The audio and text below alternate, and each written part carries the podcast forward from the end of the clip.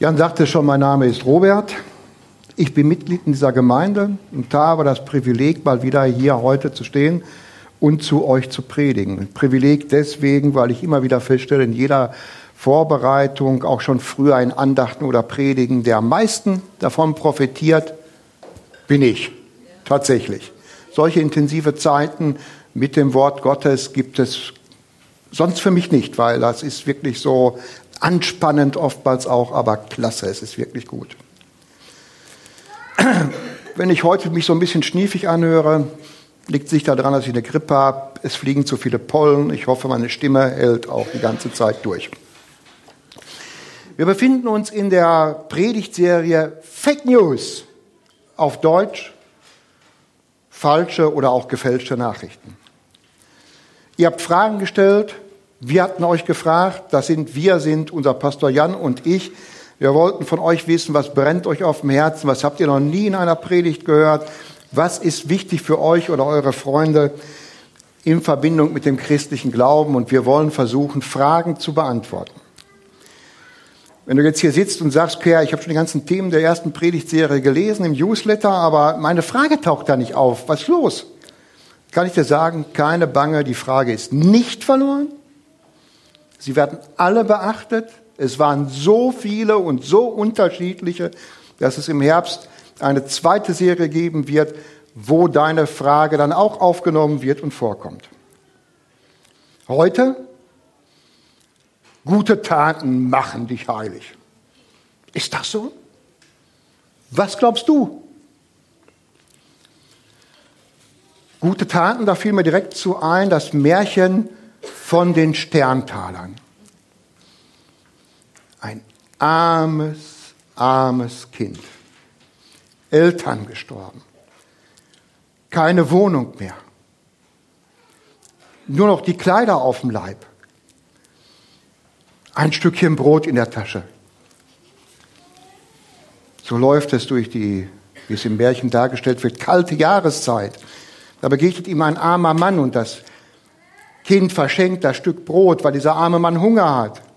Da kommt ein anderes Kind, das friert am Kopf. Da zieht sich das Kind die Mütze runter und schenkt dem Kind die Mütze.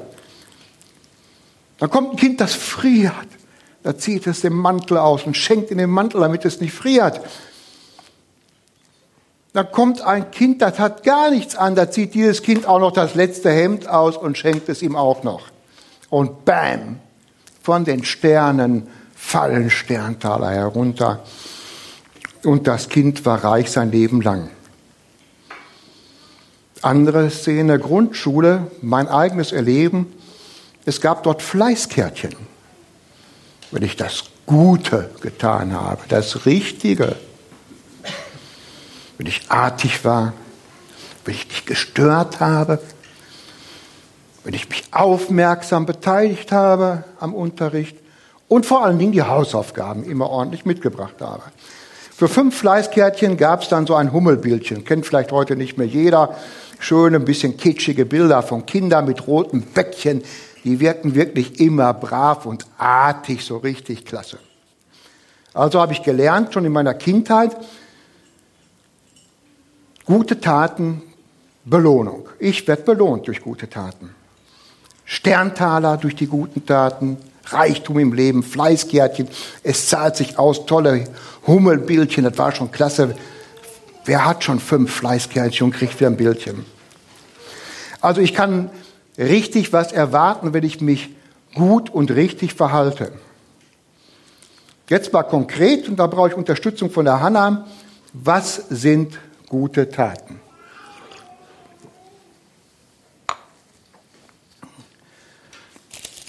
So, da haben wir ein bisschen was vorbereitet. Hanna kommt mit der Vorbereitung zu mir. Wunderbar. Stellen das vielleicht mal hier oben drauf, damit die Latte noch ein bisschen höher ist. Die Messlatte zur Heiligkeit. Das machen wir gleich runter. Ich habe mal so ein bisschen rumgeguckt und habe gesagt, ja Leute, was ist denn so, was sind gute Taten? Ne? So, fangen wir mal ganz unten an. Da sagte schon mal ein Tierliebhaber, komm, Tierheim, die armen Tierchen im Tierheim, die Hunde, da gehen wir mal ein bisschen mit spazieren. Mit Sicherheit eine gute Tat, sonst sitzen sie nur im Käfig, klar. Ganz klar, was eben sofort eingefallen ist, ist nicht lügen, also die Wahrheit sagen. Da kann keiner sagen, dass das nicht eine gute Tat ist. Das ist wirklich richtig, richtig klasse. Und auch gerade in der heutigen Zeit, ich ernähre mich nur noch Bio, diese Tierhaltung in den Ställen, das will ich nicht. Das ist auch eine gute Tat. Ich verzichte auf Fleisch oder esse Biofleisch. Mann, und dann gerade in dem Trend weiter geht's. Ich verhalte mich umweltgerecht. Meine Güte, wird schon immer schwieriger an die Heiligkeit dran zu kommen. Ich verhalte mich umweltgerecht. Keine Plastiktüten. Ich fahre Fahrrad. Wir haben ja übrigens eine ganz begeisterte Fahrradfahrerin, die hat da schon ein großes Konto von guten Taten. Was mache ich denn noch? Was kann ich denn noch machen? Ja, äh, ja klar, mich sozial engagieren. Ganz klar, ich engagiere mich. Oh Mann, das wird anstrengend. Ganz sozial in, in einem Projekt bei mir in der Stadt benachteiligte Kinder unterstütze ich. Irgendwas noch? Und was mache ich noch? Mensch, das ist ja schon jetzt so hoch, ich komme da gar nicht mehr dran. Ihr merkt, das mit der Heiligkeit, das ist gar nicht so einfach. Oh, Mensch, oh, ist, oh, nee, Hanna, nicht noch mehr, nicht noch mehr. Ne? Boah, bei jedem Bettler, wo ich vorbeikomme, da gehe ich nicht mehr dran vorbei, ohne zu gucken. Nee, da hau ich richtig Kohle rein. Nicht nur mal so ein 50-Cent-Stück, nee, kann auch mal ein 5-Euro-Schein sein. Boah, jetzt ist aber wirklich, ne, meint ihr nicht auch? Da haben wir doch schon was erreicht. Aber komm, ich setze noch einen drauf. Ich setze noch einen drauf. Nicht nur der Bettler kriegt was, oh, sondern Spenden tue ich überhaupt, habe ein Patenkind oder sonst irgendwie engagiere mich auch richtig finanziell lauter gute Taten. Das ist doch wohl eine Messlatte, da ist doch richtig was zusammengekommen. Mensch, das sind doch gute Werke, ne? da stehe ich doch wirklich gut da, oder nicht? Hä? Ich kann doch richtig was vorweisen. Da habe ich mir doch was erarbeitet. Da habe ich doch einen Anspruch drauf, oder nicht? Dass ich richtig gut bin, dass ich so richtig heilig dastehe. Fühle mich auch schon so richtig heilig, denn wer macht denn schon so viel Gutes? Fake News. Danke, Hanna. Ihr seht, ganz vielleicht, Hanna, danke. Der Traum der Heiligkeit ist geplatzt. Wie das? Ich habe doch so viel Gutes gemacht und peng, alles weg. Verstehe ich nicht mehr. Was steht denn, dass ich in der Bibel gute Taten soll ich tun? Da lese ich doch zum Beispiel im Hebräerbrief, vergesst nicht Gutes zu tun. Oder im Galater, lasst uns Gutes tun, jedermann, habe ich doch gerade. Es ist einfach nicht notwendig, gute Taten zu tun, um heilig zu werden oder heilig zu sein. Wo finden wir denn Antworten? Wo es darum geht, ob gute Taten heilig machen oder nicht oder ob sie notwendig sind. Da gibt es zwei Pole im Neuen Testament. Einmal den Paulus und einmal den Jakobus. Beide schreiben über gute Taten oder wie es in der Bibel heißt, gute Werke. Schauen wir mal rein. Zunächst beim Paulus. Was schreibt er denn über die guten Werke? Paulus schreibt an eine Gemeinde in Rom. Sie ist ihm persönlich nicht bekannt, lässt sich aus dem Brief entnehmen. Entweder wurde er informiert oder um Rat gebeten. Anlass des Schreibens ist eine konkrete theologische Streitfrage in dieser Gemeinde.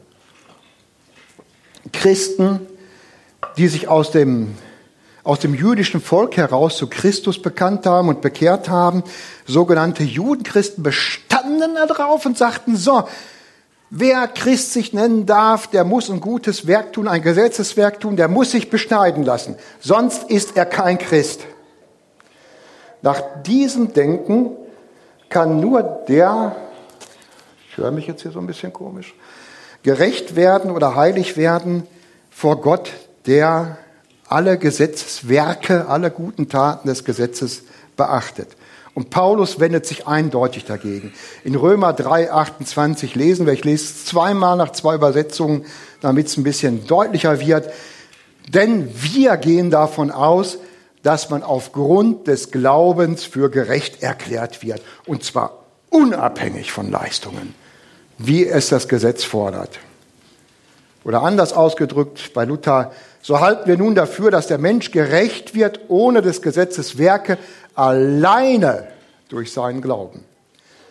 In anderen Worten bedeutet das, in Bezug auf ihren Status vor Gott sind Christen durch ihren Glauben gerechtfertigt, sie sind geheiligt. Jesus selber in einem Gebetskampf, in einem starken Gebet kurz vor seinem Tod, können wir in Johannes 17 lesen, redet er, betet er zu seinem Vater und er betet für seine Jünger. Heilige, also seine Jünger. Heilige sind sie durch die Wahrheit. Dein Wort ist die Wahrheit.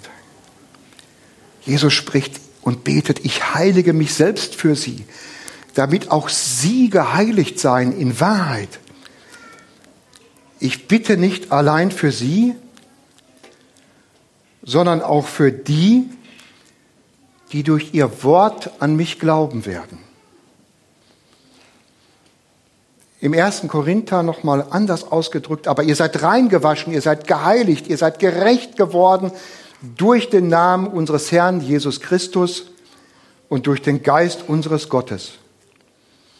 Also nicht die Taten, nicht die Werke, nicht dadurch wirst du geheiligt, sondern durch den Glauben an den Heiligen selbst, an Jesus Christus.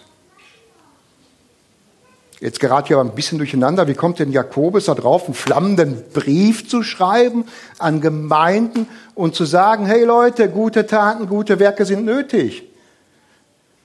Widerspricht sich das Wort Gottes? Auch Jakobus schreibt aus einem konkreten Anlass dieses Rundschreiben an mehrere Gemeinden. Offensichtlich ist es, dass es, das kann man aus dem Schreiben herauslesen, dass sich in den Gemeinden ein Verhalten breit gemacht hat, das nicht so unbedingt was mit dem Evangelium zu tun hat. Ja, reiche, gut angesehene Leute, was weiß ich, Unternehmer, Doktoren, Professoren oder sonst irgendwer, die werden so richtig gut bevorzugt. Da sagt man, komm mal her, äh, Herr Unternehmer, komm mal hier, setz dich mal schön hier vorne in erster Reihe, willst du einen Kaffee und Professor, hier, hier ist ein schöner Platz, nimm Platz. Und wenn der andere reinkommt, der vielleicht gerade keine Arbeit hat oder nicht so eine gute und nicht so viel Geld, ja, sorry, ähm, guck mal, dass du da un nicht so sichtbar bitte. Ne? Also Arme werden geringschätzig behandelt, müssen sich hinten anstellen.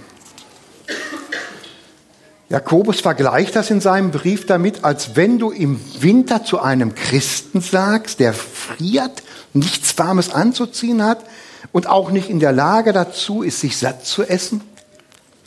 Oh, ich wünsche dir das Beste. Ich hoffe, dass du dich warm anziehen kannst und dass du auch satt wirst. Das wünsche ich dir. Okay, Spürt ihr es auch? Da hakt doch was. Was hilft es denn jemandem, wenn er friert? Und du wünschst ihm, dass er sich warm anziehen kann, aber er hat nichts. Ist deine freundliche Gesinnung ausreichend? So ein Reflex in mir sagt mir, äh, ey, komm her, ich habe da noch eine gute warme Jacke, die gebe ich dir. Oh, komm, dann gibt's ordentlich was auf der Gabel. Wir geben uns mal richtig satt essen. Was ist denn, wenn dieser Reflex nicht da ist? Was nützt einem frierenden, hungrigen Menschen dein guter Wunsch? Und hier schreit Jakobus richtig harten Klartext. Genauso ist es mit dem Glauben. Wenn er keine Taten vorzuweisen hat, ist er tot. Er ist tot, weil er keine Auswirkungen hat. Oh, das ist hart. Richtig, richtig hart. Die Wahrheit kann hart sein. Gute Taten, gute Werke machen dich nicht heilig. Nein, sie sind eine Folge deines Glaubens an Jesus Christus durch den Glauben, durch den du geheiligt bist. Dieser Glaube, diese Heiligung in dir, die hat Auswirkungen. Heiligkeit hält es nicht aus, tatenlos Leid zuzusehen. Heiligkeit führt dazu, dass du das Notwendige, welches dir möglich ist, tust. Ein gutes Werk, eine gute Tat aus Heiligkeit geboren. Aber heilig, was ist das? Durch falschen Gebrauch des Begriffes Heiligkeit in unserer Umwelt und unserer Gewöhnung daran sträuben wir uns zu sagen, dass wir Heilige sind. Wir wollen damit sagen, dass wir uns in aller Demut nicht anmaßen wollen, auf keinen Fall vollkommen zu sein. Äh, wir sagen, ich, ich bin kein Heiliger, nein, nein. Ja, aber Gott sagt das Gegenteil. Der sagt, vor Gott ist jeder Gläubige ein Heiliger. Allein im Römerbrief werden dann die Gläubigen achtmal so bezeichnet, an acht verschiedenen Stellen. An die Heiligen, ihr seid geheiligt, im Heiligen Geist. Und das Interessante ist dabei, wir wissen, da gab es einen Streit, alle werden so benannt.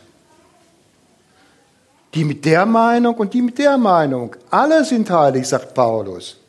Alle in ihrer Unterschiedlichkeit seid ihr geheiligt und gerettet in Jesus Christus. Ein heiliger Mensch ist also, so sage ich es, ein Mensch, der mit Gott und durch Gott lebt.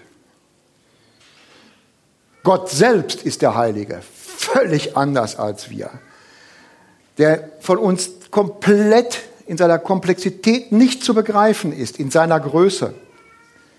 Er ist abgesondert von all dem, was wir kennen, von dieser Welt, in der wir leben, in einer wunderbaren Andersartigkeit. Und er lässt sich mit nichts und niemand auf dieser Welt vergleichen. Okay, jetzt sagt er, okay, jetzt wissen wir vielleicht so ein bisschen theoretisch, was heilig ist, aber wie möchte ich auch mal fühlen? Ich möchte fühlen, wie ist das denn so, wenn ich so richtig, ne, ich bin heilig. Da kam mir direkt so eine Kindheitserfahrung in den Sinn. Ich war wohl, ich meine, neun Jahre alt, als ich mit einem Freund zusammen auf den Gedanken kam, Gott ganz praktisch nahe zu kommen. Ihm in seiner Heiligkeit ganz nah dicht heilig an ihm dran zu sein. In unserer damaligen kindlichen Vorstellung befand sich in der Kirche, in der katholischen Kirche, Gott im Tabernakel. Wer nicht weiß, was ein Tabernakel ist, das ist ein sehr kunstvoll verziertes äh, silbern-goldenes Schränkchen, in dem allerheiligste Sakramente, Altarsakramente aufbewahrt werden. Da dachten wir, da ist Gott, da ist es heilig. Also schlichen wir uns in die Kirche ganz vorsichtig rein. Wir näherten uns ganz vorsichtig, immer Stückchen für Stückchen mehr. Wir stiegen die ersten drei Stufen hoch, Plattform, noch acht Meter bis zum Tabernakel, immer näher ran. Was für ein Gefühl der Anspannung. Kein Raum und Zeit mehr vorhanden, alles trat zurück, nur noch den Tabernakel vor Augen. Ich war voll konzentriert in ängstlicher, banger Erwartung, Ergriffenheit, ehrfürchtig, was da passieren wird, wenn jetzt gleich. Da hörte ich eine Stimme.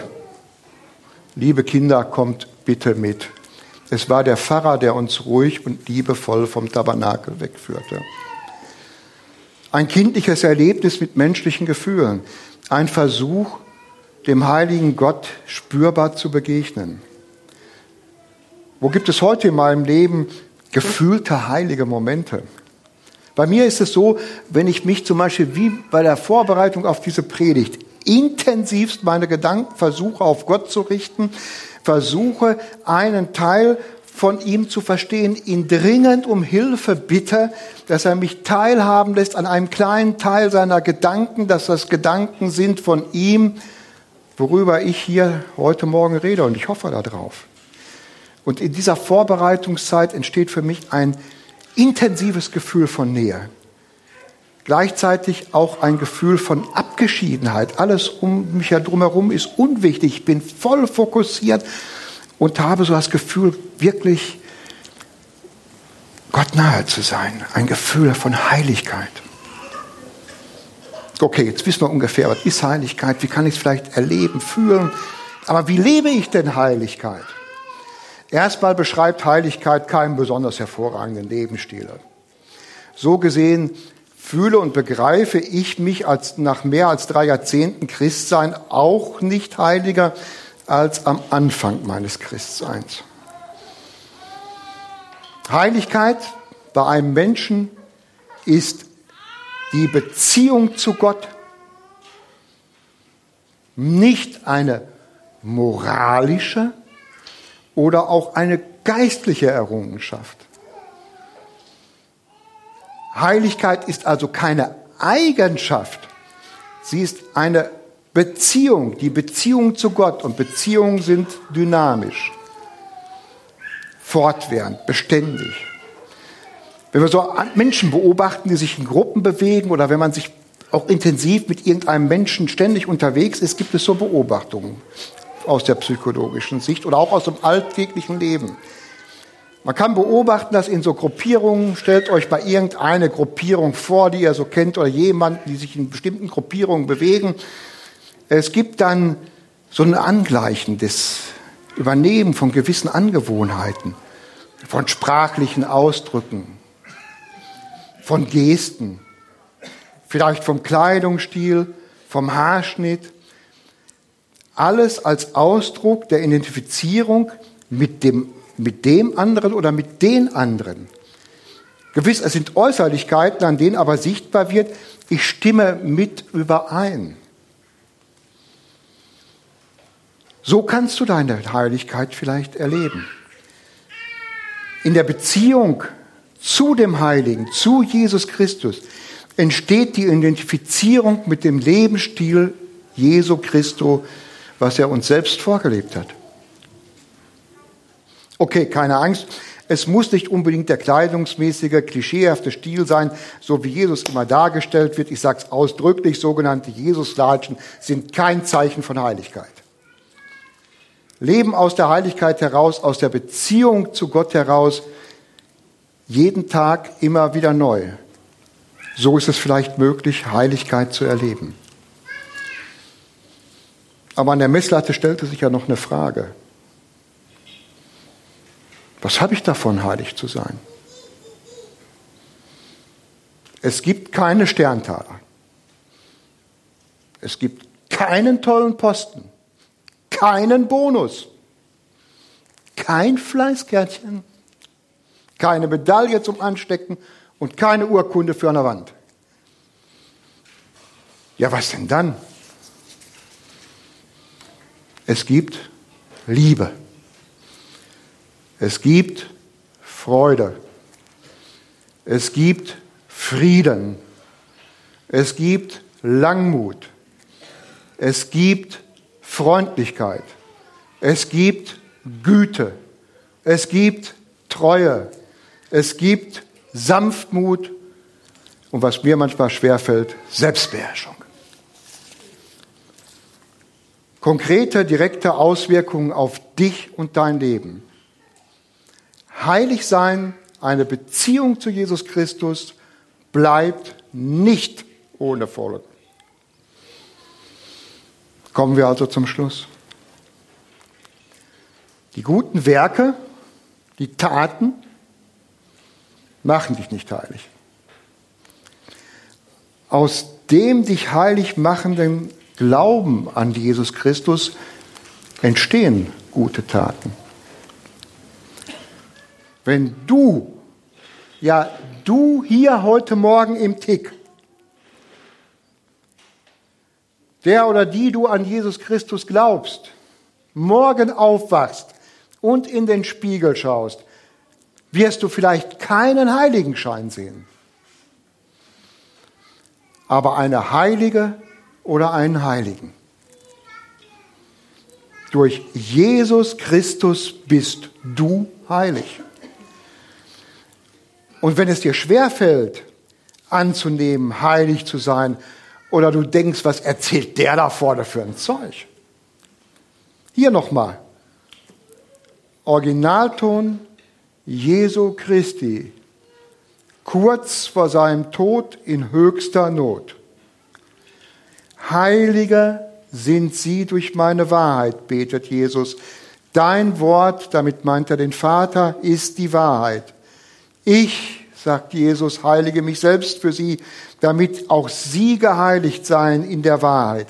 Aber ich bitte nicht für sie allein, sondern auch für die, die durch mein Wort, durch ihr Wort an mich glauben werden. Und mit dieser Heiligkeit bist du gemeint. Amen.